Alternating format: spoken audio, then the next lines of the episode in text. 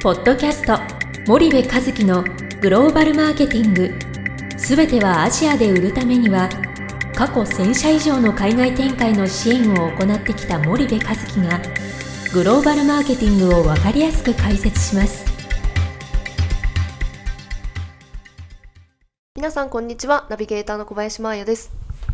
えー、皆さんこんにちは。森部和樹ですはい森部さん本日のポッドキャストなんですけども、はいはい。なんとスペシャルゲストの方をお呼びしております。はい。はい、えー日本経済研究センター主任研究員、はい。えー牛山隆一様にお越しいただきました。はい。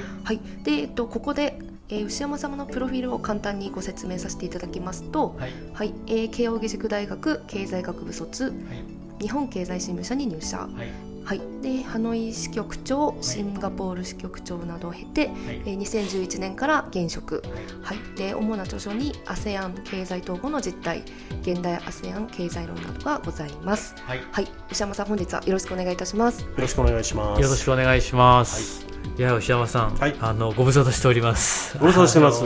以前弊社のセミナーにも来ていただいて、はい。お話をしていただいたんですけど大変好評でですねはい。去年牛山さんが出された本について今回ちょっとお話をしたくて、はい。えっとまあ、今回だけじゃなくてあと4回ぐらいちょっと収録をさせてもらいたいなと思っていて、はい。で一つはまあ今回の本の話ですよね。はい。で、えっと、また次回ちょっと別の議題でちょっと 4, 4回ぐらいご出演お願いしたいんですが、はい。まずちょっと最近あのいろんなところでお話を伺うんですけど牛山さんが去年出された、はい。ASEAN の多国籍企業、まあえー増大する国際プレゼンスということで文心堂さんから出されている本なんですけど、はい。この本があの大変あの好評だということでいろんな方におあのお話を伺うんですけどはい。これってこうどんな内容の本でどんな人に向けてこう書かれた本なのかはい。あの今回のポッドキャストでちょっと解説をお願いしたいなと思っているんですがいかがでしょうか？はい。わかりました。えー、あの、まあ、本日は、あの、お呼びいただきまして、ありがとうございます。えー、まあ、あの、今お尋ねになられました、この私の本、ASEAN の多国籍企業なんですけれども。はい、まあ、この本は文字通りですね、ASEAN、つまりあの東南アジアの地場企業の間で、はい。非常にその海外事業に力を入れている企業ですね、はい。これにスポットを当てて、うん。えーまあ、どのようなことをやってるのかということについてですね、ん。主に書いた本です。うん、なるほど。でまあ、具体的にはあの、まあ、ASEAN は10カ国の国があるんですけれども、その中でもシンガポール、はい。マレーシア、はい。タイ、はい。えーフィリピン、はい。インドネシア、はい。ベトナムのですね、まあ、主に5カ国の企業を取り上げています。ASEAN の企業を取り上げてるそうですね、あのまあ ASEAN の企業、あのまあ、国際化がですねどれだけ進んでいるのかという点で見ると、まあ、進んでいるところもあるし、進んでないところもあります。で進んでいるグループはシンガポール、マレーシア、タイの企業なんですけれども、はいはいまあ、それらの企業が、えーまあ、中心ではあるんですけれども、うん。まあ、あの最近ですね、えーまあ、インドネシアとかフィリピン、ベトナムといったような国々の企業の間からもですね、はい。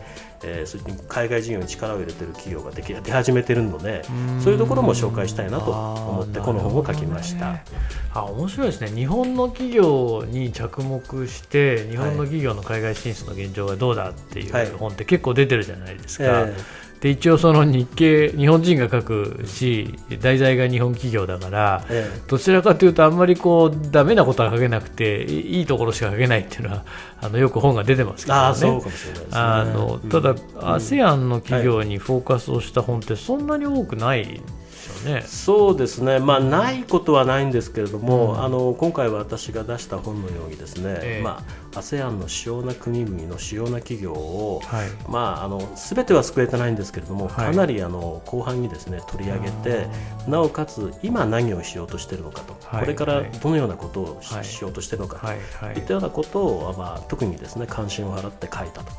いう本っていうのは、まあ、あんまりないのかなという気はします。はいなんか、はいあの ASEAN に行くと欧米の先進的なグローバル企業だけが競合かと思いきやはい。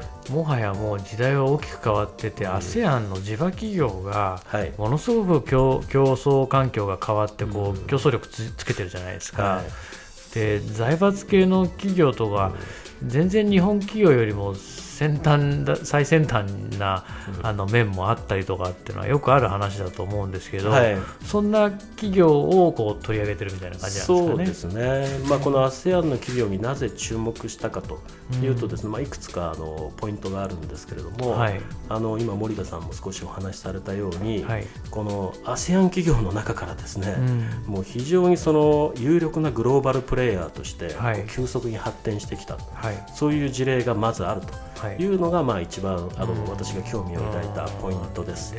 でなおかつそうした企業がですね、あのまあ、リージョナルにグローバルに展開していく中で、まあ、日本企業のそのがコラボレーションするですね有力な連携相手という意味でもそのプレゼンスを高めていると。いうのが、はい、まあ、次にですねやっぱ注目したいポイントかなというふうに思います。なるほどね、うん、これ20年前だとなかなかそういう発想には至らないんですよねきっとね。そうですね。ね。おそらくあの昔はですね、はい。日本企業と ASEAN 企業が組むっていうのはもちろん前からあったわけなんですけれども、えー、かつてはやはりその ASEAN 企業の地元の中で組むっていうですね。